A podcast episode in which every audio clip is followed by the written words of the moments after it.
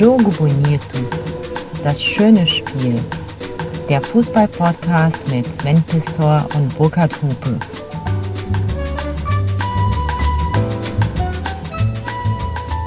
Hallo liebe Freunde und Freundinnen von Jogo Bonito. Herzlich willkommen zu einer neuen Folge aus meiner Küche. Aber heute ohne das fordernde, manchmal feixende Gesicht meines lieben Freundes Sven Pistor. Und das hat leider einen ebenso traurigen wie triftigen Hintergrund, den euch der Sven jetzt kurz selbst erklärt. Ja, der Sven hier. Grüß euch. Ähm, heute macht Burkhard alleine diese Folge Jogo Bonito. Ähm, das liegt einfach daran, ich hatte es ja in den Folgen, die hinter uns liegen, gesagt, dass ähm, ja, wir meinen Vater äh, begleitet haben auf äh, seinem letzten irdischen Weg und er ist äh, an Allerheiligen äh, von uns gegangen, was uns natürlich als Familie sehr traurig macht und trotzdem sind wir auch sehr dankbar. Ich denke, die eine oder der andere von euch werden sowas auch schon miterlebt haben. So ist es jetzt eben bei mir. Und Burkhard war so lieb zu sagen, Sven, komm, ähm, du hast so viele Sachen zu regeln. Ähm, ich mache jetzt mal eine Solo-Folge und nächste Woche bist du wieder dabei. Und ich bin ihm sehr, sehr dankbar dafür, weil irgendwie bei gerade bei Jogo muss ich irgendwie den Kopf wirklich frei haben. Ich habe mich jetzt wieder so ein bisschen ins Getümmel geworfen nach ein paar Tagen und es hat mir auch ganz gut getan, ähm, Liga Live zu moderieren am Samstag oder jetzt auch äh, beim Doppelpass zu sitzen irgendwie mal was anderes zuzulassen. Aber Jogo Bonito ist dann doch nochmal ein anderes Projekt für mich. Und dann war Burkhardt echt so lieb, das anzubieten. Und das habe ich dankend angenommen. Vielen Dank für, für eure Begleitung. Ich habe auch schon in den letzten Wochen und Monaten immer wieder von euch auch ähm, äh, Rückmeldungen bekommen. Ist gerade wirklich ähm, nicht leicht und ich mache es mir auch nicht leicht und das muss vielleicht genauso sein und deswegen werde ich bei Jogo die Pause-Taste drücken, aber dann nächste Woche wieder dabei sein. Also ich wünsche euch, und da weiß ich, dass Burkhard da sein Bestes gibt und dass alles toll sein wird. Viel Spaß jetzt mit Burkhard und ich grüße ganz herzlich euer Sven.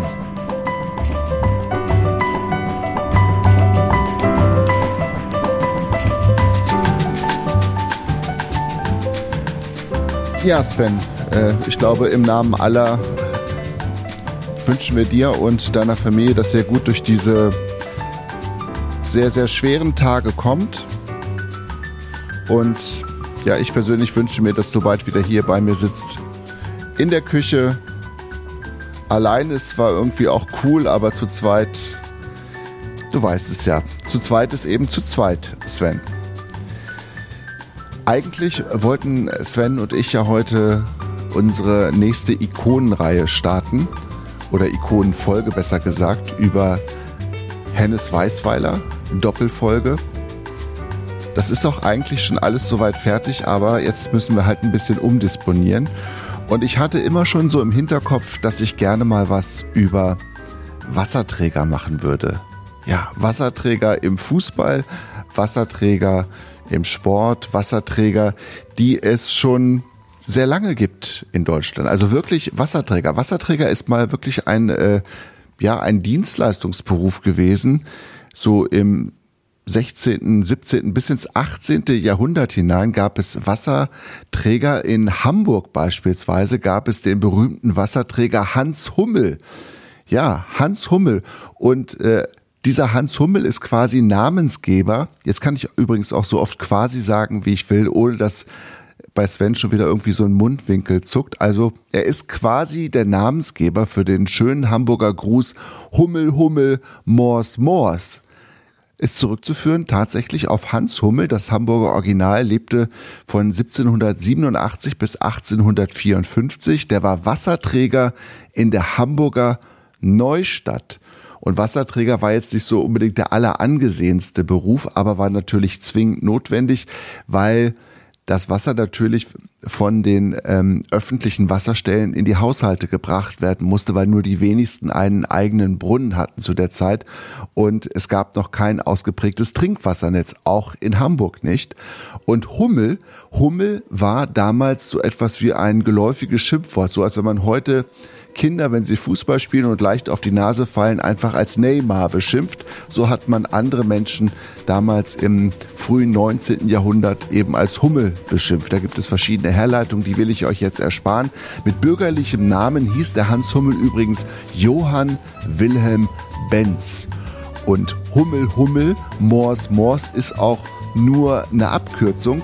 Denn eigentlich heißt es Hummel Hummel, so wurde er dann provoziert von den Kindern. Und der Johannes Wilhelm Benz, der dann später Hans Hummel hieß, antwortete dann auf den Ruf der Kinder Klei mi anen Moors, was so viel heißt wie leckt mich im Arsch oder lasst mich in Ruhe. Und das Mors ist letztendlich übrig geblieben. Hummel, Hummel, Mors, Mors. Ja, habt ihr das auch gelernt jetzt über den Wasserträger? Spitzeneinleitung zu einem großartigen Thema, wie ich finde.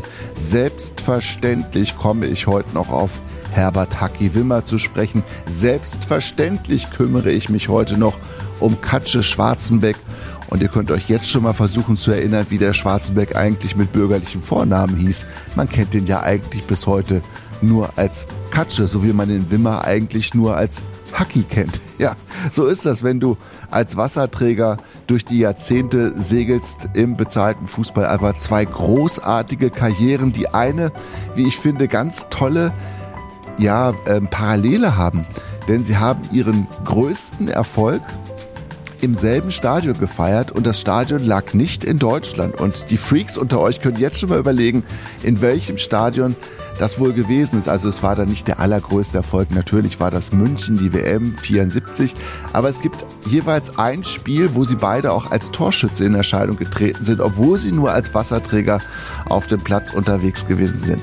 Es gibt natürlich auch eine relativ lange Geschichte des Wasserträgertums im Spitzensport. Wir erinnern uns ja an Rolf Aldag oder Udo Bölz, die beiden Radrennfahrer, die äh, die Wasserträger für Jan Ulrich gewesen sind. Wasserträger ist ja im Radsport gerade auch wirklich wortwörtlich zu verstehen, wenn die äh, Wasserträger ja, sich dann zurückfallen lassen müssen, um dann von den Begleitfahrzeugen entweder Nahrung oder Wasserflaschen aufzunehmen und dann wieder nach vorne fahren müssen.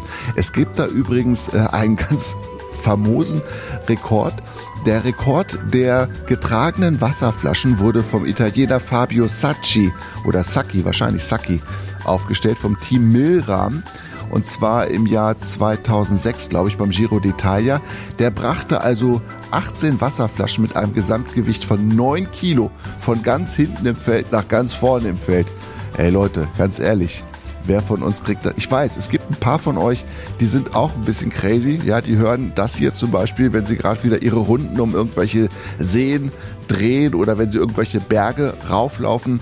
Sven und ich machen das ja nicht, aber es ist schön, dass wir wenigstens auf diese Art und Weise dann auch mit dabei sind. Bevor es nun richtig sportlich wird mit den Wasserträgern, Ihr wisst ja, es gibt immer bei mir auch eine kleine musikalische Hinführung und diese musikalische Hinführung kommt heute vom großen deutschen Schlagerbaden Günther Wewel, der auch eine Zeit, vielleicht sogar fast ein Jahrzehnt gehabt hat im deutschen Fernsehen, in dem er für meinen Geschmack ein bisschen zu häufig zu sehen war, unter anderem deswegen, weil er Lieder wie dieses hier gesungen hat. es hat schon seinen Sinn,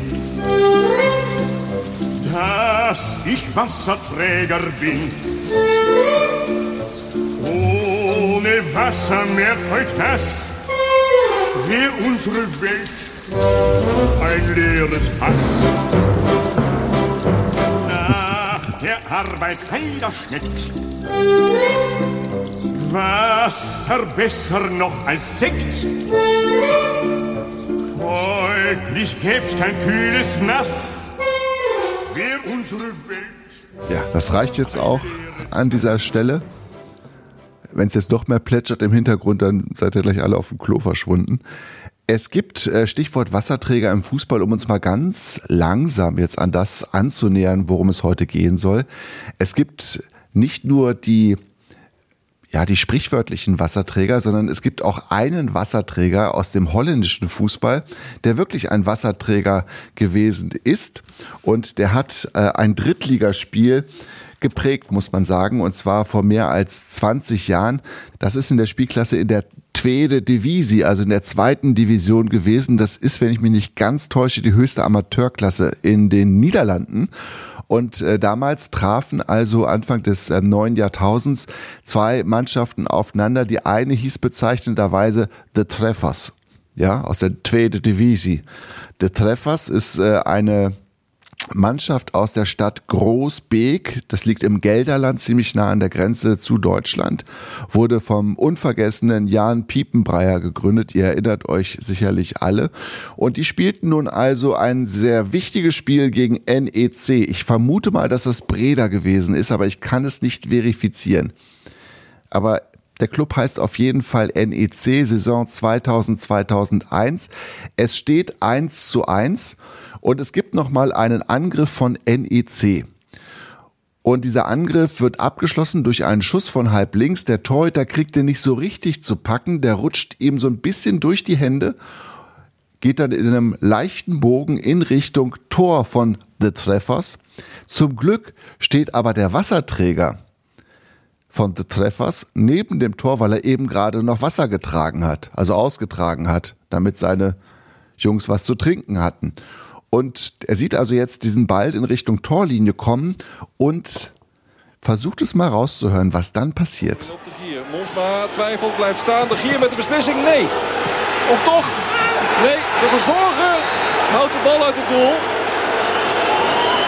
En nu, wat gaat er hier gebeuren? Kijk eens naar de Gier, die scoorde. En wat gebeurt er hier allemaal op het einde? De Gier is wit heet, want die bal ging er via Monsma in. Ja, jetzt wisst ihr auch, dass der Versorger der Wasserträger ist auf Holländisch. Der Versorger. Und der ist also auf den Platz gelaufen und hat den Ball vor der Torlinie weggeköpft. Das wäre ein sicheres Tor gewesen für NEC zum 2 zu 1.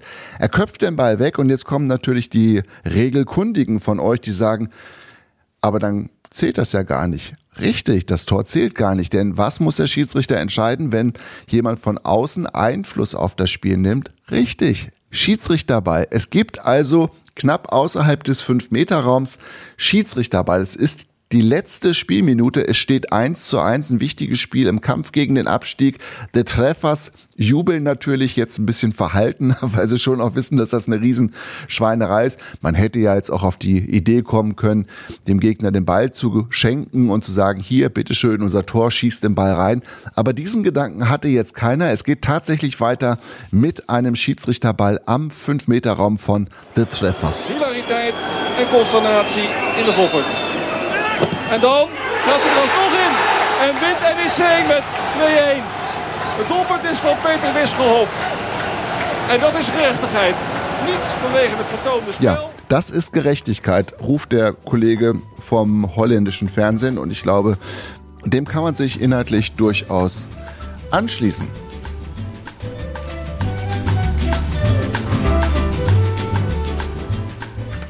An dieser Stelle kommen wir natürlich auch heute ähm, zu Post von euch und äh, zu Dingen, die ich sonst noch so aufgeschnappt habe unter der Woche. Ihr erinnert euch ja vielleicht, dass Sven und ich ein Bundesliga-Tippspiel durch unsere schiere Anwesenheit nicht bereichern, sondern eher auffüllen sollen. Also wir sind im Prinzip für dieses Bundesliga-Tippspiel so etwas wie die Wasserträger für die Tabellenführer, damit die sich oben noch ein bisschen cooler fühlen, weil wir sind ja ganz unten, Sven und ich. Wir sind im Moment vorletzter. Division of Experts heißt diese Tipprunde auch noch. Auf jeden Fall gibt es da auch eine sehr rege Community und es macht wirklich Bock, da mitzumachen. Das sind äh, ganz tolle Leute, die den Fußball durch und durch lieben und fühlen. Und es ist wirklich immer wieder toll, was da auch so ähm, ja auftaucht an Geschichten. Und einer von diesen äh, Leuten, die, also von den Tippern bei Division of Experts, hat jetzt herausgefunden und das dann dankenswerter geteilt, dass eine Fußballhymne, die man wohl im Ruhrgebiet tatsächlich als Klassiker bezeichnen kann, 25 Jahre nach ihrem ursprünglichen Erscheinen wieder auf den Markt gekommen ist. SG Wattenscheid 09. Lenny, der Schlagerstar aus Wattenscheid, hat seine Mitgröl-Nummer tatsächlich neu aufgenommen. Nach Jahrzehnten im Schlagergeschäft weiß Lenny auch, keiner seiner Songs hat bundesweit solche Berühmtheit erlangt wie das Loblied auf den einstigen Erst- und heute ja nur noch Oberligisten. Die haben am Wochenende schon wieder verloren, stehen da mit, ich glaube, vier Punkten auf dem letzten Platz in der Oberliga Westfalen. 0 zu 2 Niederlage gegen Rühnern. Also Wattenscheid 09 wird, glaube ich, noch in den Herzen vieler Fans ganz lange äh, bestehen bleiben. Aber ob man diesen Verein noch irgendwann in den Tabellen wiederfindet, muss man aktuell schon auch ein bisschen bezweifelt. So, und es gibt also jetzt eine, nicht nur einfach eine, eine Neuaufnahme von SG Wattenscheid 09, sondern es gibt tatsächlich auch ähm, eine etwas neue Interpretation. Und zwar hat sich Lenny die Wattenscheider Punk-Formation Die Kassierer gegriffen und die singen nun dieses wunderbare Lied, wie sie selber sagen, auf extrem schöne und druckvolle und schnörkellose Art und Weise. Schreck vom Ruhrgebiet nur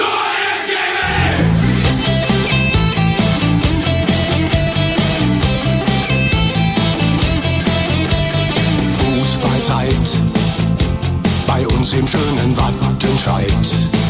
Im Loheide-Stadion ist was los, denn hier ist die Stimmung groß.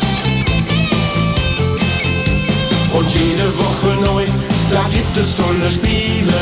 Hat man eins gesehen, dann kann man es verstehen. Wattenscheid 09 wird niemals untergehen. SG Wattenscheid 09, hey, SG Wattenscheid 09, schwarz und weiß,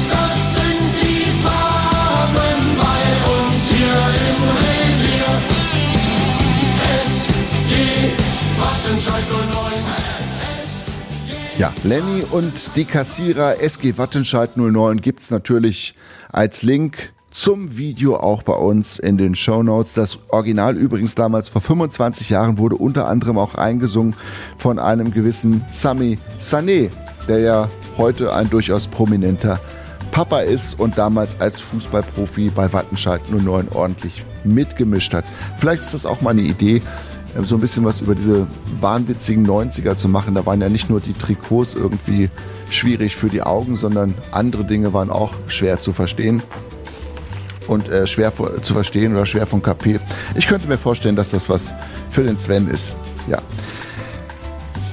So, das Video haben wir gehört. Das Video haben wir gehört. Das kann auch nur einer erzählen, der beim Radio arbeitet. Also ehrlich, Leute, es gibt äh, ganz tolle Post. Also vor allen Dingen auf unseren Auftritt beim BR Podcast Festival haben wir ganz viel tolle Post gekriegt. Unter anderem von äh, Simon Kettenstock mit seinem Papa Roland Kettenstock. Das waren äh, Vater und Sohn, äh, die dann mit der Mutter zusammen zu uns gekommen sind. Und äh, der Simon ist elf oder zwölf Jahre, nee, zwölf Jahre ist er alt. Und die spielen zu Hause Jogo Bonito nach. Ja, die haben jetzt ähm, immer wieder sich hingesetzt und dann mit verteilten Rollen haben sie Jogo Bonito nachgespielt. So große Fans sind das, die haben wir kennengelernt und die haben uns jetzt nochmal geschrieben. Lieber Sven, lieber Burkhard, vielen Dank für die großartige Show in Nürnberg. Es hat mich und meine Eltern sehr gefreut, euch nach der Aufzeichnung noch zu treffen. Das tolle Foto mit euch werde ich einrahmen. Der Tag in Nürnberg bei Jogo Bonito war unbeschreiblich schön und einer der besten Tage meines Lebens. Euer Freund Simon. Simon, wir haben das gelesen und ganz ehrlich, wir hatten äh, ein bisschen Pipi in den Augen. Die Eltern haben uns auch geschrieben, Roland und Monika. Lieber Sven, lieber Burkhard, danke für die musikalischen Einspieler, die Sven uns geschickt hat. Ja, das hat der Sven tatsächlich gemacht. Er hat die Jogo-Musik an den Simon geschickt, damit sie das zu Hause auch wirklich ganz authentisch nachspielen können. Fand ich super von Sven. Unser Sohn Simon ist mit seinen zwölf Jahren sicherlich einer der treuesten Fans eures Podcasts. Er kann es kaum erwarten, eine neue Folge von euch zu hören. Wir spielen auch die Podcasts nach oder erfinden selber Themen. Dabei habe ich die Ehre, Burka zu sein. Sven wird dann von Simon gespielt. Auf jeder Urlaubsreise ist euer Podcast auch mit dabei und vertreibt uns wunderbar die Zeit im Auto. Danke für eure tolle Arbeit die unseren Sohn so sehr begeistert. Sein Wunsch ist es, Radiomoderator zu werden. Wir kennen jemanden beim Bayerischen Rundfunk in München und müssen unbedingt mal eine Tour durchs Studio machen. Schöne Grüße, Roland und Monika. Vielen Dank, ihr beiden. Ganz tolle Mail, ganz toller Abend, ganz tolle Gäste. Wirklich großartig. Zu unseren Gästen zählte auch Lars Martens. Hallo Burkhard, hallo Sven. Danke für den wunderschönen und unterhaltsamen Abend in Nürnberg. Meine Frau und ich fanden es wunderbar. Auch wenn meine Frau vorher nie euren Podcast hörte, fand sie euch unterhaltsam witzig und erfreute sich an den Fußballgeschichten. Vielen Dank auch dafür, dass ihr euch Zeit für uns Zuschauer genommen habt und wir mit euch persönlich sprechen konnten. Das ist ja nicht selbstverständlich und setzte dem Abend das i-Tüpfelchen auf. Grüße von Lars. Ja, das ist ja klar. Also das machen wir ja immer. Das werden wir jetzt übrigens auch Mitte der kommenden Woche in Mörs am 15.11. machen. Im Bollwerk gibt es noch ein paar Karten. Also kümmert euch drum, wenn ihr es im Internet äh, nicht schafft, aus welchen Gründen auch immer, kommt an dem Abend einfach in Mörs vorbei. Wir kriegen auf jeden Fall jeden von euch unter. Nicht, weil da jetzt irgendwie die Hälfte noch frei wäre oder so, sondern weil wir das wollen. Ja? Also wer kurz entschlossen nächste Woche Mittwoch nach Mörs kommen will, kommt. Es gibt auf jeden Fall auch eine Abendkasse und ganz sicher die Möglichkeit, bei unserer Show dabei zu sein. So, dann hat Annette uns geschrieben, die auch an dem Abend in Nürnberg dabei gewesen ist. Hallo Burkhard, hallo Sven, vielen Dank für den tollen und auch informativen Abend in Nürnberg. Hoffentlich seid ihr gut und rechtzeitig zu Hause angekommen. Ja, sind wir. Es war eine lange Heimreise und irgendwann kennt man natürlich dann das Gesicht des Fahrers respektive des Beifahrers auch auswendig und da muss man sich nicht mehr so viel erzählen. Ja, ich fand es, also die Annette, ich fand es sehr interessant zu erfahren, dass die Wiege des deutschen Fußballs in Franken stand. Bemerkenswert finde ich auch die Geschichte der frühen Trainer, die so viele Entwicklungen im Fußball angekurbelt haben. Abneigung der Fürther und der Nürnberger Spieler untereinander in der Nationalmannschaft. Eine solch starke Abneigung kenne ich eigentlich eher unter den Fans. Obwohl, wenn ich da an Kevin Großkreuz denke, der aus seiner Abneigung gegenüber Schalke 04 ja auch nie ein Hehl gemacht hat. Mit unserem neuen Wissen über die frühen Erfolge der Nürnberger konnten wir übrigens am Montag angeben, also am Montag drauf. Denn wir sind am Montagmorgen tatsächlich auf Michael A. Roth persönlich getroffen. Mein Freund ist in der Nürnberger Zeitung auf eine Anzeige von Teppichrot gestoßen und da er einen neuen Teppich brauchte und der Laden auf dem Weg nach Hause lag, sind wir hin. So, und jetzt kommt's. Und da stand ein kleiner, freundlicher Mann im gesetzten Alter mit schlohweißem Haar und hat die Kunden bedient. Als er und ich kurz alleine waren, entschuldigte ich mich bei ihm, denn er käme mir bekannt vor. Er erzählte dann, dass er längere Zeit Präsident vom 1. FC Nürnberg gewesen sei. Ich tat überrascht und erzählte dann von dem Abend mit euch und wo und wie man den Podcast hören kann. Wir haben also bei Michael A. Roth Werbung für euch gemacht. Annette, ich habe dir ja schon geschrieben, ich finde die Geschichte ganz, ganz zauberhaft und ähm, würde das gerne verbinden mit einem Aufruf an euch es geht jetzt gar nicht so sehr um dieses äh, Funding und äh, uns zu unterstützen im Club de Jogadores. Ich glaube mittlerweile, dass jeder, der sich das ähm, leisten kann, auch leisten wird und setze einfach darauf, dass, dass ihr das macht. Ähm, was ich aber auch wichtig finde und was für uns auch wirklich von Bedeutung ist, dass ihr von unserem Podcast erzählt. Also ihr müsst gar nicht so Werbung machen, aber wenn ihr euch mit Leuten über Fußball unterhaltet, äh, sprecht auch über Jogo Bonito und ähm, was wir hier machen und ähm, was das mit euch macht. Das würde uns auch schon weiterhelfen. Denn ähm, klar ist auch, wir wollen als Jogo Bonito, als Marke Jogo Bonito auf jeden Fall größer werden. Wir wollen bekannter werden und dann wird alles andere vielleicht auch ein bisschen leichter. So, und damit kommen wir dann zum ersten Wasserträger, der diesen Namen vielleicht verdient. Ich weiß es gar nicht so richtig. Didier Deschamps. Ja, französischer Nationaltrainer, das hat sich mittlerweile rumgesprochen, ist einer von drei Fußballern, die als Spielerweltmeister geworden sind und als Trainer Carlos Alberto noch und Franz Beckenbauer. Und Didier Deschamps war, so sagen es zumindest die, die ihn in den 90ern haben spielen sehen, Didier Deschamps war auf dem Platz eigentlich immer der Wasserträger der Spielmacher, also unter anderem für Sinedin Sidan. Und als solcher hat er dann äh, bei der Weltmeisterschaft 1998 als Wasserträger und, und das ist das Besondere, auch als Kapitän der französischen Nationalmannschaft den WM-Pokal in Empfang genommen nach dem 3 zu 0 Finalsieg gegen Brasilien.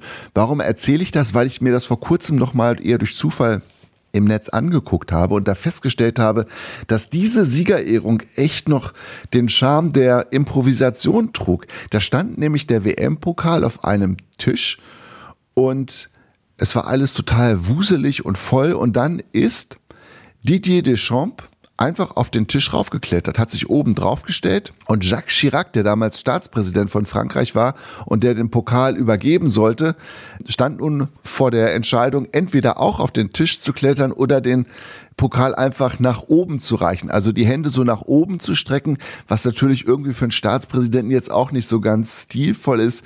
Er hat sich dann tatsächlich für Zweiteres entschieden, also er ist nicht auf den Tisch draufgeklettert und im französischen Fernsehen hat sich das dann so angehört.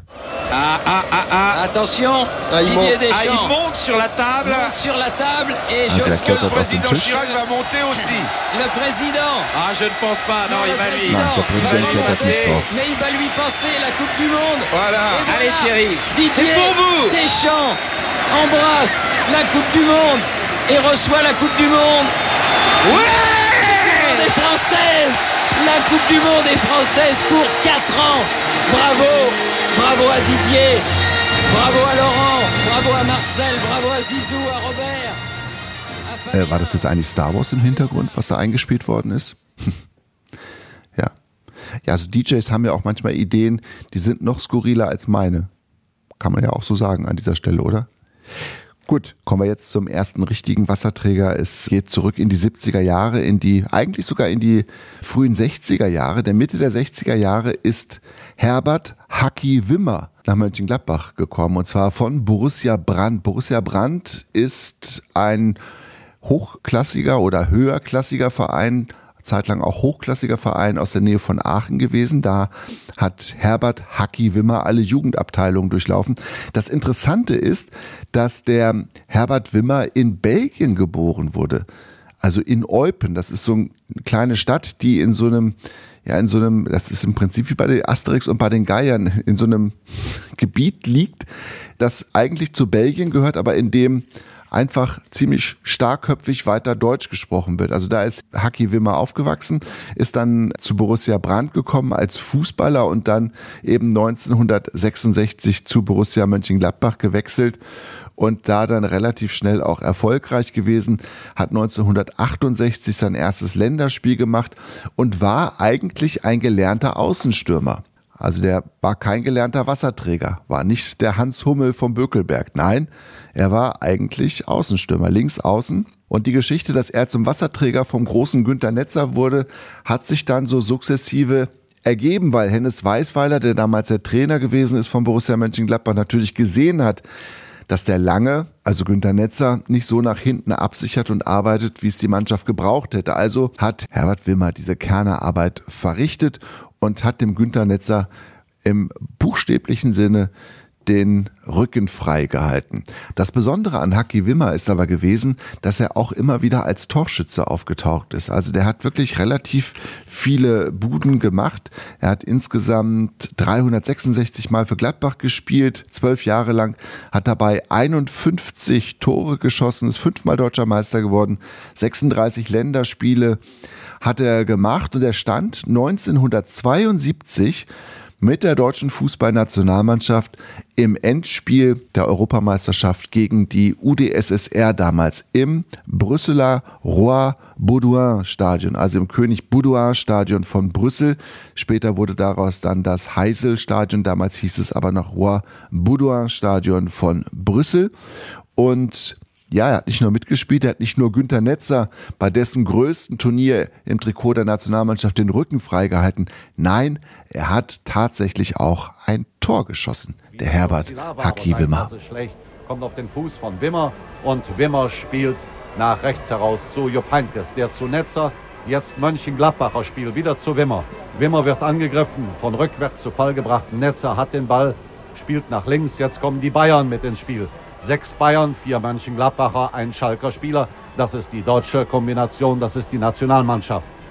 Beckenbauer von Netzer angespielt in der eigenen deutschen Hälfte noch zu Uli Hoeneß. Uli Hoeneß könnte abspielen. Das tut er auch jetzt wieder zu Günter Netzer. Steht noch im Mittelkreis. Jetzt kurbeln sie das Spiel wieder an. Jetzt kreiseln sie. Zu Heinkes gespielt und der ins Loch zu Wimmer. Der schießt und der Ball ist im Tor. Der Wimmer erzielt ein Tor. Das gibt es ja gar nicht. Das gibt es gar nicht. Und wie der sich freut. Wie der sich freut jetzt.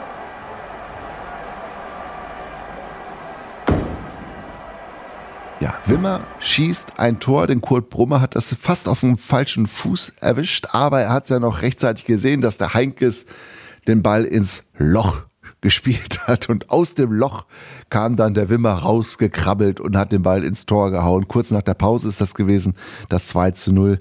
Die anderen beiden Tore, wie gesagt, durch Gerd Müller. Ein Jahr später übrigens, 1973, das große Pokalendspiel in Düsseldorf zwischen Borussia Mönchengladbach und dem ersten FC Köln, das wir auch in der kommenden Woche bei unserer Ikonenfolge über Hennes Weißweiler natürlich nochmal ähm, ja ein bisschen beleuchten müssen, weil es einfach ein, ein ganz äh, markanter Meilenstein ist in der Karriere von, von Weißweiler und natürlich auch in seinem Verhältnis zu Günter Netzer. In diesem Finale jedenfalls, in dem Netzer ja zunächst nicht mitspielte, erzielte ein gewisser Herbert Wimmer das erste Tor gegen den ersten FC Köln. Wimmer hat Schussbahn.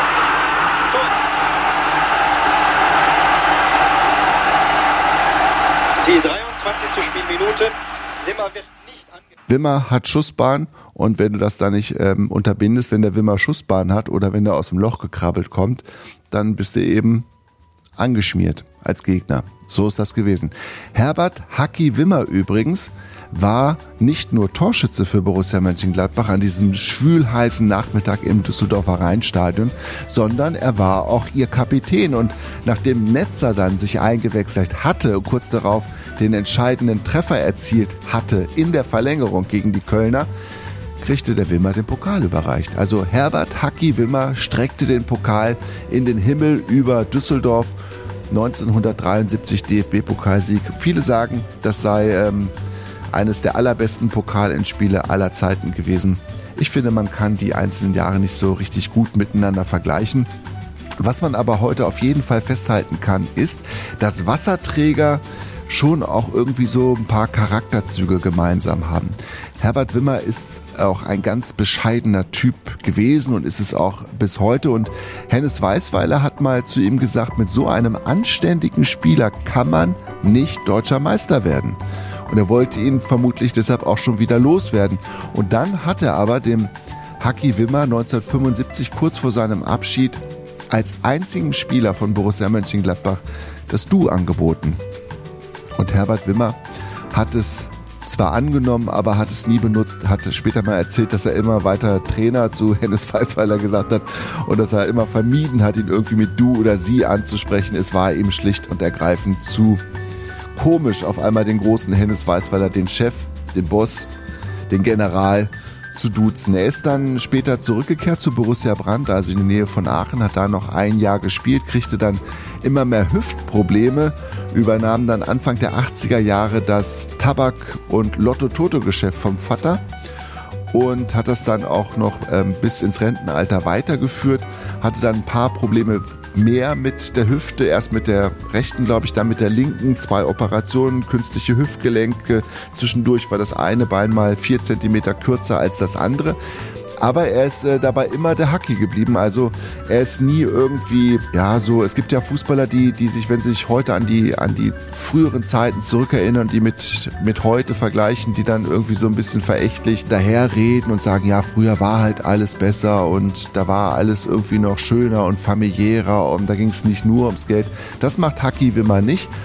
Er ist äh, immer noch ein ganz bescheidener Typ und ich glaube, es ist höchst anstrengend und kompliziert gewesen, den Haki Wimmer als Botschafter für die Europameisterschaftsstadt Mönchengladbach zu gewinnen.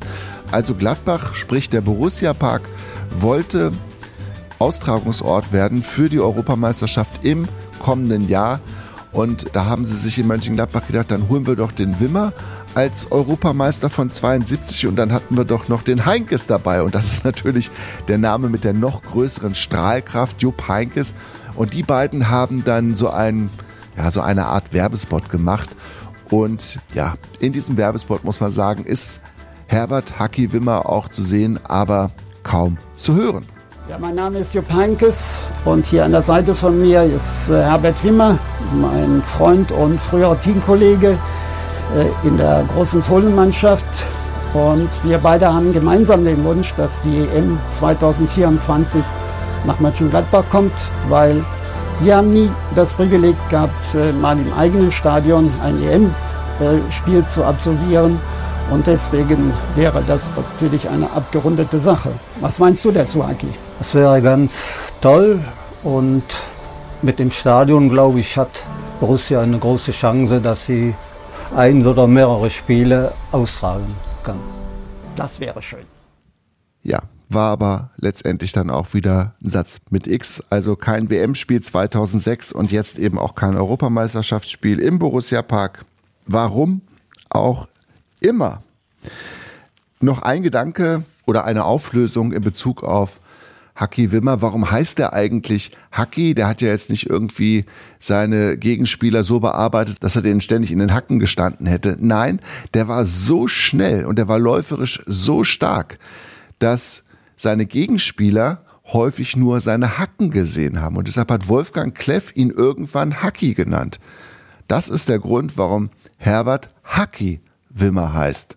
Es gibt, glaube ich, auch ein paar Spieler, die, wenn sie sich heute an ihn erinnern, auch noch den Spitznamen Lunge bemühen, weil der einfach ein Laufwunder gewesen ist. Also Herbert Hacki Wimmer, ein ganz bescheidener, großartiger Fußballer, total erfolgreich gewesen mit Borussia Mönchengladbach fünfmal deutscher Meister geworden, stand im WM-Aufgebot 1974, hat er nur zwei Spiele gemacht, in der Vorrunde eingewechselt gegen Australien, Zwischenrunde hat er dann von Anfang an gegen Jugoslawien gespielt, hatte möglicherweise auch damit zu tun, dass das nicht die WM von Günter Netzer gewesen ist, sondern die von Wolfgang Overath. Und der Overath brauchte eigentlich so einen Wasserträger nicht, den Günter Netzer zwingend für sein Spiel benötigt hat. Und ja, so ist das eben mit den Wasserträgern und den Ikonen sind dann schon auch in gewisser Weise voneinander abhängig. Weiter geht's mit Post von euch. Nochmal eine Mail zum Abend in Nürnberg von Sebastian Brunner. Vielen Dank für den sehr schönen Abend gestern im Podcast Festival. Unsere Anreise aus Straubing hat sich auf jeden Fall gelohnt. Es war eine tolle Veranstaltung. Und die dritte Halbzeit und die Möglichkeit, mal ein bisschen mit euch zu quatschen, war sehr schön. Es tut mir übrigens sehr leid, dabei Svens Bier verschüttet zu haben. Ja, Sebastian, das tut dem Sven auch immer leid, wenn er sein Bier verschüttet. Halb so wild. Mike Fortnagel. Hallo ihr beiden. Jetzt habt ihr Vertriebsrohdiamanten es geschafft. Ich bin dauerhaft dem Club de Jogadores beigetreten und ein Grinsezeichen dahinter. Warum ich mir wünsche, dass es auch nach dem Sommer 2024 mit Jogo Bonito weitergeht. Erstens, die feinen und spitzen humoristischen Pfeile, die Burkhardt mit perfektem Timing und Gespür in Richtung Sven Pistor abschießt. Jede Pointe wie ein Filet im Spitzenrestaurant. Zweitens der herrlich direkte und manchmal infantile Humor von Sven Pistor, so filigran wie Pommes Currywurst. Ja. Und drittens eure, in Klammern meistens Ausrufezeichen, fundierte Recherche, aus denen hörenswerte Geschichten und Dialoge entstehen. ich mag dieses meistens, aber das habe ich dir ja schon geschrieben, Mike. Vielen Dank. Ab sofort wandern monatlich 5 Euro auf das Konto des Schweden und ich hoffe, dass ihr uns nach dem Sommer 2024 erhalten bleibt. Liebe Grüße aus Mülheim an der Ruhr PS. Wenn Jogo Bonito beim Bayerischen Podcast Festival nächstes Jahr wieder falsch ausgesprochen wird, solltet ihr da nicht mehr auftreten. Ja, es wurde ja als Jogo Bonito angekündigt. Wir haben das auch gehört, haben anfangs schon ein bisschen, wie sagt man, indigniert geschaut und es dann aber achselzuckend hingenommen. Eine Mail habe ich noch von Andreas Joswig und dann machen wir weiter im Thema.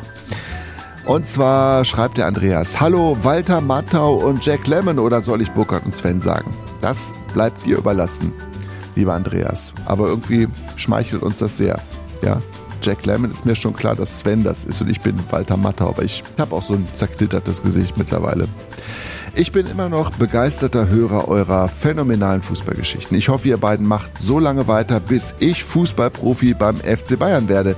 Eher unwahrscheinlich, bin ja schon 55. Das heißt für euch, bis bei euch nichts mehr geht. Außerdem kann ich bei meinem Sohn oder bei meinen Arbeitskollegen mit dem Fußballwissen, das ja von euch kommt, auf den Putz hauen. Aber jetzt eine Frage für euch. Wusstet ihr eigentlich, endlich ein wusstet ihr eigentlich, wenn Sven schon nicht da sein kann, wusstet ihr eigentlich, dass es in Spanien ein sogenanntes Beckham Law gibt? Ja, das hat etwas mit oder beziehungsweise wegen David Beckham zu tun und zwar so, und jetzt kommt ein Zitat. Das Beckham Law bietet Ausländern, die nach Spanien auswandern, einen pauschalen Steuersatz von nur 24 Prozent auf alle Einkünfte bis 600.000 Euro für einen Zeitraum von sechs Jahren. 600.000 Euro, das haben die doch im Monat gekriegt wahrscheinlich, oder? Das scheint mir jetzt gar nicht so, so viel zu sein.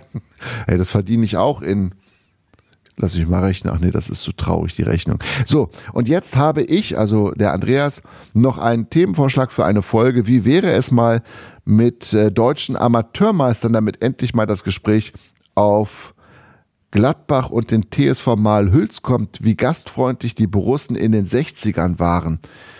Das müsste ich allerdings recherchieren. Da habe ich jetzt spontan gar keine Geschichte im Kopf, lieber Andreas. Vielleicht schickst du mir da nochmal was. Er schickt auf jeden Fall einen Gruß aus der Adolf-Grimme-Preisstadt aus Mahlen, nämlich. Vielen Dank für die Mail. Lieber Andreas, vielen Dank für die vielen hundert Mails, die es mittlerweile geworden sind. Ich habe hier noch einen ganzen Stapel liegen. Wir werden diesen Stapel nicht wegtun, sondern versuchen immer mal wieder ein paar von euren wirklich tollen Briefen vorzulesen und freuen uns nach wie vor über Post von euch an info at jogo-bonito.de. Äh, de. ja, war ich wieder nicht konzentriert, Sven, hast du gehört, ne? Jetzt habe ich so das Gefühl, ich hab's im Griff und hab's gar nicht im Griff. Aber das kennst du ja als Moderator.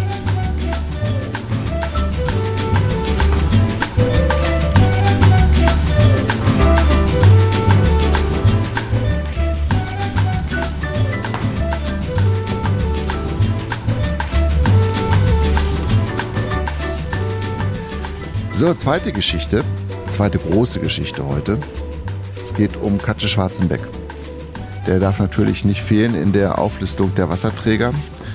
Und da gibt es wirklich eine ganze Reihe von bemerkenswerten Dingen, die ich euch erzählen möchte.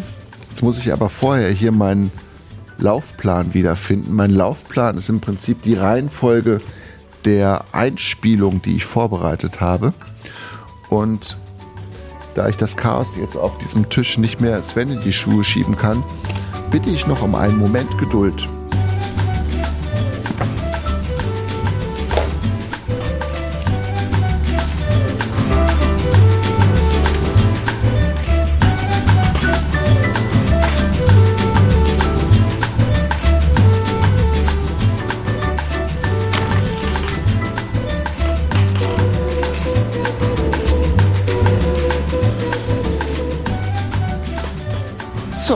Tatsächlich, ihr wisst nicht, wie lange ich jetzt gesucht habe. Es war sehr lange. Habe es aber wieder gefunden.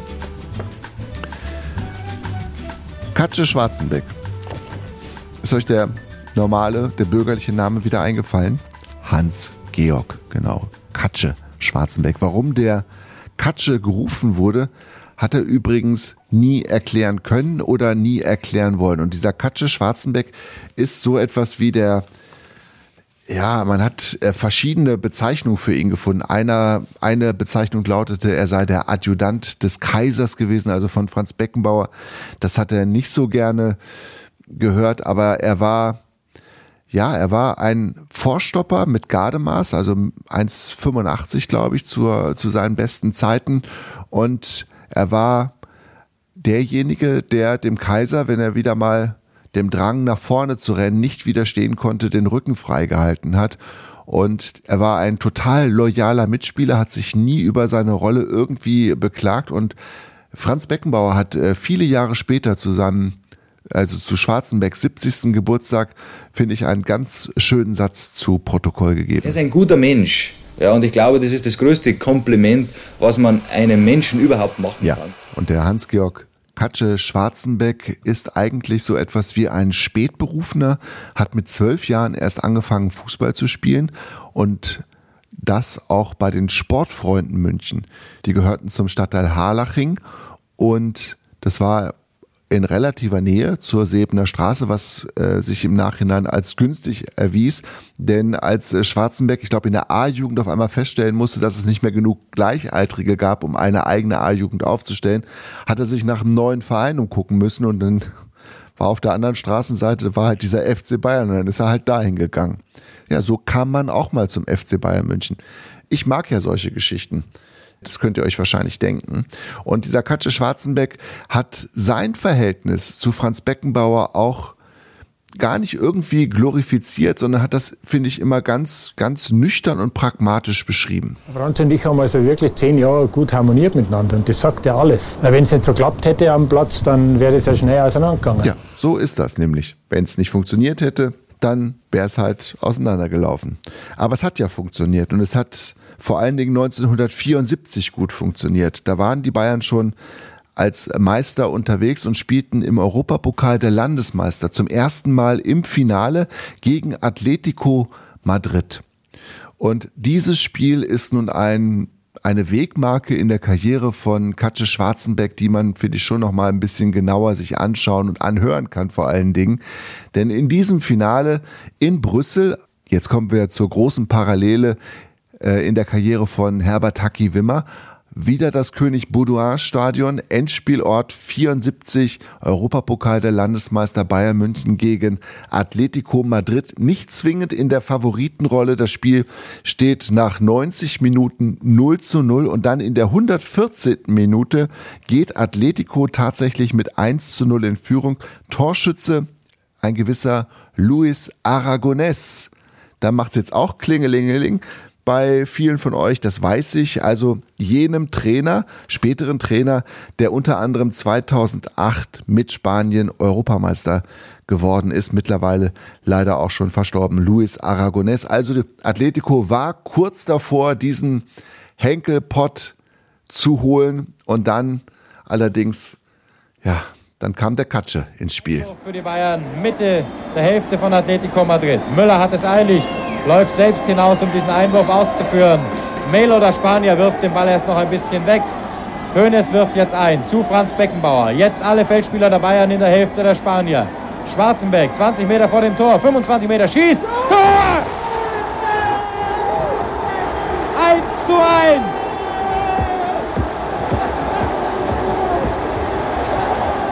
Das ist nicht zu fassen und jetzt jubeln sie auf der Bayernbank.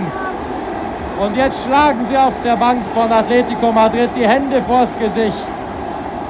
Sie glaubten den Europapokal schon mitnehmen zu können, schon mitgenommen zu haben. Schwarzenbeck mit einem 25 oder sogar 30 Meter Schuss. Er fasst sich ein Herz. Das Leder passiert alle Abwehrspieler, schlägt unheimlich. Ja, vielleicht ist damals dann der Mythos von den Last-Minute Bayern entstanden, aber mittlerweile hat er sich ja auch irgendwie vielleicht nicht für immer, aber zumindest mal vorerst erledigt, wenn ich da an Saarbrücken und den schönen Ludwigspark zurückdenke. Übrigens hat Katsche Schwarzenberg später mal verraten, dass er ja eigentlich eher zufällig vorne gewesen ist. Und als er dann geschossen hatte, hat sich Gerd Müller zu ihm umgedreht. Er hat also gar nicht geguckt, wohin der Ball geht, sondern Gerd Müller hat sich sofort zu ihm umgedreht und hat ihn angemotzt und rief, ja, spinnst du?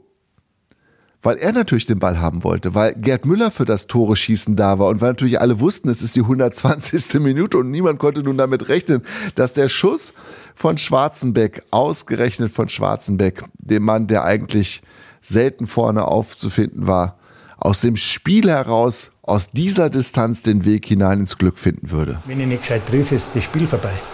Und da habe ich aber Gott sei Dank nicht nachgedacht. Weil wenn man danach denkt, dann funktioniert das nicht. Das ist halt auch mal Überraschung. So eine Überraschung gehört dazu. Und für mich ist es schön, weil es also ist ein Erlebnis gewesen, wo man nie vergisst. Ja. Und natürlich wollten die Journalisten, die da mitgereist sind nach Brüssel, auch, dass ihre Leser dieses Spiel nie vergessen und hofften nun, dass der Hans-Georg Schwarzenbeck, der Katsche, dass er ihnen den einen oder anderen markigen Spruch in die Blöcke diktieren würde. Aber weit gefehlt. Er hat dann immer nur gesagt, ihr habt ja eh alles gesehen. Und wenn Sie noch mehr wissen wollten, die Journalisten, dann sollten Sie halt den Franz fragen oder den Gerd, der ja fürs Tore schießen bezahlt wurde. Und der Katsche hat dann seine Zurückhaltung, die er gegenüber Journalisten hatte, später mal so begründet. Ich habe mir immer überlegt, bevor es dann Schmarrn redest, bist du lieber ruhig. Und das finde ich ist doch ein ganz schönes Motto, das man in diesen Tagen viel häufiger antreffen möchte. Egal in welchen Medien man unterwegs ist. Ja? Also bevor man irgendeinen Quatsch erzählt, einfach mal die Klappe halten. Katsche hat nicht viel mit Journalisten gesprochen. Nicht während seiner Karriere und danach auch nicht. Er ist immer mal wieder angefragt worden und hat aber relativ wenig gemacht. Einmal aber haben die Kollegen vom FC Bayern TV in ja, es war, muss so die Anfangsphase vom FC Bayern TV gewesen sein. Da haben sie es geschafft, den Katsche, Gerd Müller und Sepp Meyer zusammen an einen Tisch zu bringen und sich gemeinschaftlich an diesen Maitag 1974 zu erinnern. In der Saison äh, 73, 74 habe ich 10 Tore geschossen. Du? Also, habe ich 10 Tore geschossen. Und sechs bei mir hinten drin. Ja, red doch keinen Schmarrn. Ich hab Ah, das war der Franz. Ich hab, das war der Franz. Das war der Franz. Nein, ich muss, da habe ich, hab ich in der Saison 10, mit dem, äh, in, also mit dem Endspiel halt 10 Tore geschossen. In der Regionalliga noch, oder? Ah, das redet doch keinen Schmarrn. In der Bundesliga zwei DF, drei DFB-Pokal, also ein Pokal, und die anderen in der Bundesliga. Was waren das? 10 Vorne Tore. oder Links-Rechts-Schüsse? Was waren das? Das waren äh, entfernt, äh, äh, aus der Entfernung. Ja, nein, Schmarrn. Freistoß. Tor, das habe ich dann, hab mich da gar nicht hinlassen zum. Freistoß. Zum Freistoß haben sie mich doch gar nicht hingelassen. Ist das nicht herrlich? Ja, Katsche Schwarzenbeck. Und jetzt steht natürlich immer noch die Frage im Raum, wie ist das denn dann weitergegangen? 74, es gab kein Elfmeterschießen. Äh, nach dem 1 zu 1, Schlusspfiff natürlich nach 120 Minuten. Es gab zwei Tage später ein Wiederholungsspiel. Und zwar an gleicher Stelle, also wieder im König Baudouin Stadion. Ähm, an dem Mittwoch am ersten Spiel, am ersten Finalspieltag waren es noch knapp 50.000 Menschen im ausverkauften Stadion und 48 Stunden später aber nur noch 23.325. Finde ich, ist auch so eine ganz interessante Größe, also noch nicht mal halb so viel. Und die Bayern waren ja, die spielten wie aufgezogen. Also die Dortmunder haben das ja jetzt auch zu spüren bekommen, was passiert, wenn der FC Bayern München einfach wie aus einem Guss Fußball spielt. Und das ist ihnen dann im zweiten Finale gegen Atletico tatsächlich auch gelungen.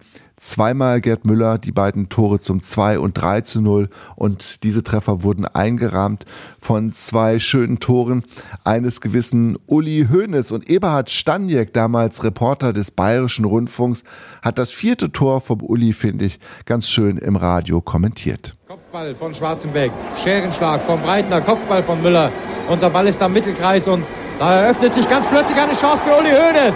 Durch einen groben Fehler des Spaniers. Ja, jetzt muss er allein gehen gegen Benegas. Tut es, ist vorbei, ist im Strafraum. Vorbei am Torwart und Tor! Unglaublich, was der Junge da wieder für Nerven gezeigt hat. Beziehungsweise gezeigt hat, dass er ganz kalt sein kann. Der Uli Hoeneß konnte kalt wie Hundeschnauze Fußball spielen, war auch wirklich ein schönes Tor. Ich habe es mir auch nochmal angeguckt.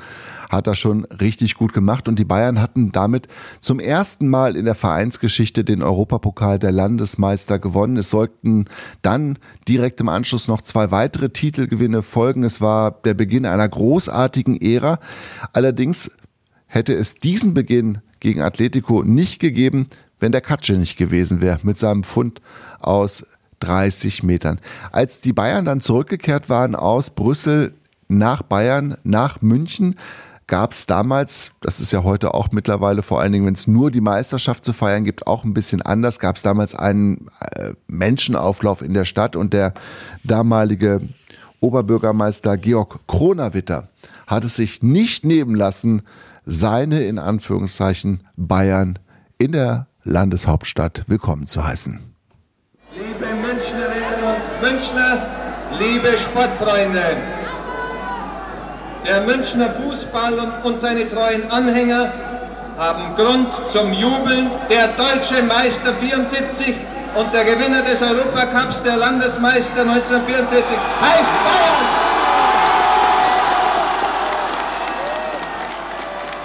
Ja, mittendrin äh, natürlich auch Katze Schwarzenbeck, aber unscheinbar. Also so wie er eben Zeit seines Lebens abseits des Platzes auch gewesen ist.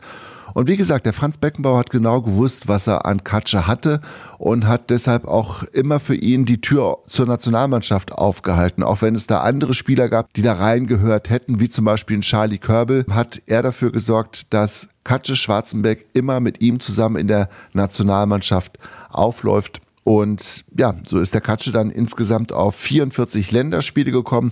Er hat 416 Mal für die Bayern gespielt und ähm, was der für eine Bilanz aufzuweisen hat, das ist wirklich erstaunlich. Er ist sechsmal deutscher Meister geworden. Der hat dreimal den Europapokal der Landesmeister geholt. Einmal den Europapokal der Pokalsieger. Er dreimal den DFB-Pokal geholt. Er ist 72, ja, da war er in Brüssel auch dabei, als der Haki Wimmer sein Tor schoss gegen die Sowjetunion. Europameister geworden, also 72, 76 nochmal Vize-Europameister. Er war 74 Weltmeister in München natürlich und den Weltpokal hat der Katsche natürlich auch geholt. Und was hat er nach seiner Fußballerkarriere gemacht? Er hat den Schreibwarenladen seiner Tanten übernommen und hat den fast drei Jahrzehnte lang geführt. Er ist gelernter Buchdrucker gewesen. Sein Vater hat auf ähm, einen Lehrberuf bestanden neben seinem Job oder seiner Tätigkeit oder seinem Hobby als äh, Fußballspieler sollte er also noch was Vernünftiges leben lernen. Das war damals in den 60ern eben noch so ausgeprägt.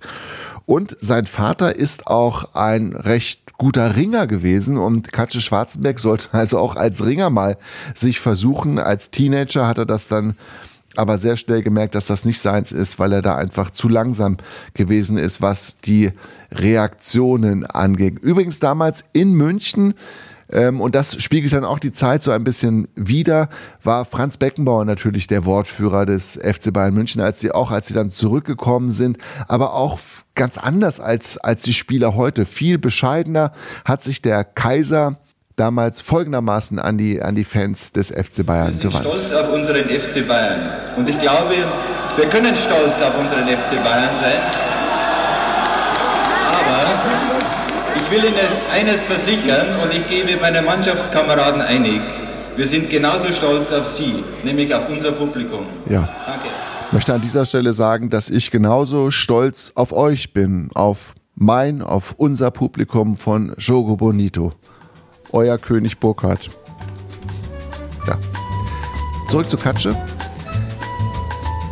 Der war in den 70ern, wie gesagt, nicht so präsent in den Medien. Aber einmal hat es dann doch ein Fernsehteam geschafft, ein Reporter geschafft, den Katsche zu befragen. Und er wollte als erstes von ihm wissen, das war damals einfach so. Und man durfte das auch so frei herausfragen. Er wollte am Anfang einfach vom Katsche nach dem Gewinn der Weltmeisterschaft, 74 ist das gewesen, wissen, was sind Sie eigentlich heute so wert, Herr Schwarzenbeck? Könnten Sie selbst jetzt Ihren, Ihren sogenannten Marktwert einschätzen? Was, was wären Sie wert? Ach, so, wenn man nach den Zeitungen geht und nach den Statistiken, ich glaube durch die Weltmeisterschaft auch eine Million. Eine Million für einen Abwehrspieler. Und das war, glaube ich, eine ziemlich realistische Selbsteinschätzung, aber natürlich für einen Vorstopper, für einen klassischen Vierer, für einen Zerstörer, für einen Wasserträger eine ungeheure Summe Geld. Also überlegt euch mal Roger van Gool, der dann später, ein paar Jahre später zum ersten FC Köln wechselte aus Belgien, war der erste Millionentransfer in der Fußball-Bundesliga und der Katsche war nach der WM 74 möglicherweise wirklich eine Million wert. Er hätte das übrigens herausfinden können, denn nach einem Länderspiel mit Deutschland gegen Schottland im Frankfurter Waldstadion im Vorfeld der WM 1974 machte der ein überragendes Spiel gegen den schottischen Wunderstürmer Dennis Law, der damals noch bei Manchester United unter Vertrag stand. Und dieser Dennis Law wurde dann völlig frustriert ausgewechselt und wartete nach dem Schlusspfiff, die Deutschen gewannen das Spiel mit 2 zu 1, wartete also in den Katakomben auf seinen Gegenspieler, auf den Katsche. Und dann radebrechten die beiden miteinander und der Katsche stellte ziemlich schnell fest, dass der Dennis Law nun versuchte, den Schwarzenbeck für Manchester United abzuwerben, also das mal abzuklopfen, wie viel der so kostet und was er so verdienen wollte.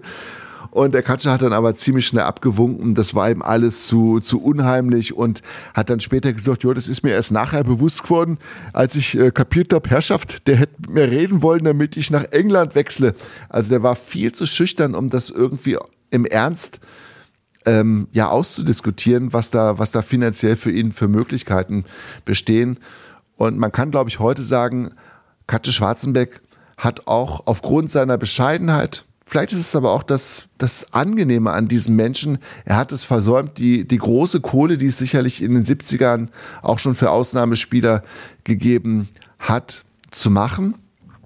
Und ähm, er hat es in den 70ern in diesem im selben äh, Fernsehbericht oder in derselben Fernsehreportage auch versucht äh, darzulegen. Einen aus der Weltmeistermannschaft kann man sich dort denken, da läuft einiges zusammen, an, an Werbung zum Beispiel. Das ist momentan bei der wirtschaftlichen Lage sowieso sehr schlecht, aber es ist natürlich auch so wie in München, wenn man so, so Spieler hat wie einen Franz Beckenbauer oder Müller, wenn, oder auch ein Meier, wenn einer da eine große Firma was will, dann glaube ich, die kommen doch zuerst zum Franz, zum Gerd und dann kommen erst die anderen Spieler. Das, ist, das war vor der Weltmeisterschaft so und ist auch jetzt so. Das ist, wird immer so bleiben. Ist das nicht süß? Im Hintergrund quengelt der Martin Schwarzenbeck. Das ist äh, sein, sein ältester Sohn. Und äh, zudem gibt es auch eine kleine Geschichte nach der WM 74. Deutschland gewann ja das Finale gegen die Niederlande mit 2 zu 1. Hat der Schwarzenbeck wo Urlaub gemacht? In Sandford. Und wo liegt das? An der niederländischen Nordseeküste.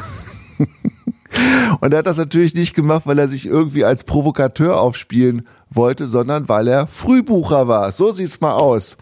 Und dann, als er da gewesen ist, muss es ihm aber dann irgendwie dann doch ein bisschen gedämmert haben, dass das vielleicht nicht die allergünstigste Konstellation ist, nach diesem Finale jetzt als Deutscher, als, als Spieler der Finalmannschaft des Weltmeisters, der die hochfavorisierten Niederländer, ich will nicht sagen gedemütigt, aber immerhin geschlagen hat, da nun ausgerechnet in den Niederlanden Urlaub zu machen. Aber er hat später auch gesagt, ja, ich habe mal einen Hut ins Gesicht gezogen, Sonnenbrille auf und habe ansonsten halt mich nur um meinen Sohn, um den Martin gekümmert und bin dann auch von niemandem erkannt worden. Also ich glaube, er ist einfach von niemandem angesprochen worden.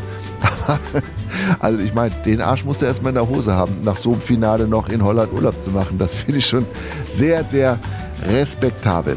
Es gibt übrigens, ähm, und auch das finde ich ganz wunderbar, es gibt ein Gedicht über den Georg Schwarzenbeck, über den Hans-Georg Schwarzenbeck, und zwar von Wolf Wondracek. Und dieses Gedicht habe ich selbstverständlich auch mitgebracht, weil es einfach, ähm, finde ich, eine ganze Menge von dem wiedergibt, wie dieser Typ als Fußballer und als, als Fußballer gewesen ist und als Mensch wahrscheinlich immer noch ist. Das Gedicht geht also folgendermaßen. Zwei Beine, ohne Interesse an Genialität, vereinfachter Mechanismus, nichts Brasilianisches, kein Sternenlauf, kein Jubel in den Fußgelenken, Standbein, Schussbein, nichts für Genießer und trotzdem einer, dessen die Menschen, die ihn spielen sahen, gedenken. Ein großer Dorn, der stach und dicht hielt, der die Anstürmenden ersaufen ließ, das Feuer zertrat, das sie bereit waren zu entfachen. Nichts da, ich arbeite, ich komme aus der Vorstadt, ich bin geboren für das Einfache. Nicht einmal Siege sind es am Ende, die zählen. Unzuständig für alles Künstlerische. Kein Dribbling, kein nie gesehener Trick, stattdessen Luft für 90 Minuten und notfalls für die Verlängerung, wenn die Kollegen Krämpfe quälen. Merkwürdig, dass so einer, eckig wie eine leer gegessene Pralinenschachtel, etwas trifft, das rund ist. Ist das nicht ein tolles Gedicht? Wolf Wondracek. Ich finde es ganz großartig. Also die Hochkultur hatte irgendwie schon auch oft gute Ideen und vor allen Dingen gutes Gespür für ja besondere Protagonisten aus dem Profisport und hier aus dem Fußball, die dann eben nicht Beckenbauer, Hoeneß oder Overath oder Netzer hießen, sondern Hans-Georg Schwarzenbeck. Ja, und dieser Schwarzenbeck, der hat von sich selbst mal gesagt, dass er ja nun alles andere als ein Fußballgenie gewesen ist. Und er hat mal aus seiner aktiven Zeit eine Episode erzählt, dass er sich im Training oft hingestellt hat und sich den Beckenbauer angeguckt hat. Und gestaunt hat, was der alles am Ball konnte und sich dann ganz oft die Frage gestellt hat, ja, Herrschaftszeiten, warum kann ich denn den Ball nicht so stoppen? Ja, die Antwort Darauf hat er sich wahrscheinlich äh, selbst auch geben können, weil Talent eben unterschiedlich verteilt ist und weil es im Fußball eben auch unterschiedliche ähm, Aufgaben und Erfordernisse gibt. Und Schwarzenbeck hat seine Nische gefunden und hätte Beckenbauer den Schwarzenbeck nicht gehabt, vielleicht wäre aus Beckenbauer auch nicht, oder vielleicht hätte Beckenbauer auch nicht die ganz große Fußballkarriere so hinlegen können, wie er es dann letztendlich geschafft hat. Ich habe jetzt noch eine kleine, einen kleinen Abstecher noch aus der Karriere von, von Georg Schwarzenbeck, der übrigens, auch das ist eine Episode, ich muss die noch loswerden. Also der Franz Beckenbauer, ja, der hat schon weit bevor er irgendwann die Weltmeisterschaft 2006 nicht nur nach Deutschland holte, sondern ja auch alles organisiert hat, hat ja alles gemacht, der Franz. Und der Franz hat also auch den 70. Geburtstag vom ehemaligen Bundestrainer Helmut Schön organisiert. Und der Bundestrainer hatte sich nun also gewünscht, dass alle seine Spieler von der, von der Finalmannschaft 74, dass die nun nochmal zusammenkommen und mit ihm zusammen den 70. Geburtstag feiern. Und dann hat der Beckenbauer den Schwarzenbeck angerufen und hat gesagt, du, dann und dann, Katsche ist der Geburtstag vom Lang, also vom Schön, und äh, der möchte gern, dass wir kommen. Und dann hat der Schwarzenbeck nur geantwortet, dass das echt eine ganz schmeichelhafte Einladung für ihn sei, dass er aber nicht kommen könne, weil am Tag des Geburtstages von Helmut Schön die Schule wieder anfing in Bayern. Und er deshalb natürlich in seinem Schreibwarengeschäft sein müsste, weil sonst das niemand hinkriegte im Laden. Und dann konnte er nicht kommen, ne? weil die Arbeit eigentlich wichtiger war als alles andere, als auch jeder noch so kleine Glamour im Fußballbusiness. Einmal hat er sich dann allerdings doch hinreißen lassen, so ein bisschen die Party-Promi-Bühne zu betreten, denn es hat einen Film gegeben, 1977 von Werner Enke. Der hat auch äh, damals maßgeblich das Ding äh, zur Sache Schätzchen, mach keine Mätzchen mit Uschi Glas. Ihr erinnert euch, ähm, ins Kino gebracht und es gab also einen weiteren Kinofilm 1977. Im weitesten Sinne, glaube ich, kann man hier von Programmkino sprechen, das damals tatsächlich auch noch ein Publikum besessen hat. Heute ist das ja nicht mehr zwingend so. Und dieser Film hieß also Wehe, wenn Schwarzenbeck kommt. Und in einer der ersten Passagen ist also Folgendes zu sehen und zu hören. Aber Herr Schwarzenbeck, was Sie da vorhaben, ist doch heller Wahnsinn. Schnauze! Mit Leuten wie Sie rede ich überhaupt nicht mehr darüber. Ja, wie ihr jetzt unzweifelhaft feststellen konntet, ist der Schwarzenbeck, der hier angesprochen wird, nicht der Schwarzenbeck aus dem Fußball, auch nicht im Film ist der jetzt irgendwie anders synchronisiert worden, also dass der Katsche Schwarzenbeck jetzt da angesprochen worden wäre. Nein, der Schauspieler ist ein ganz anderer und Schwarzenbeck ist aber die Hauptfigur in diesem Film.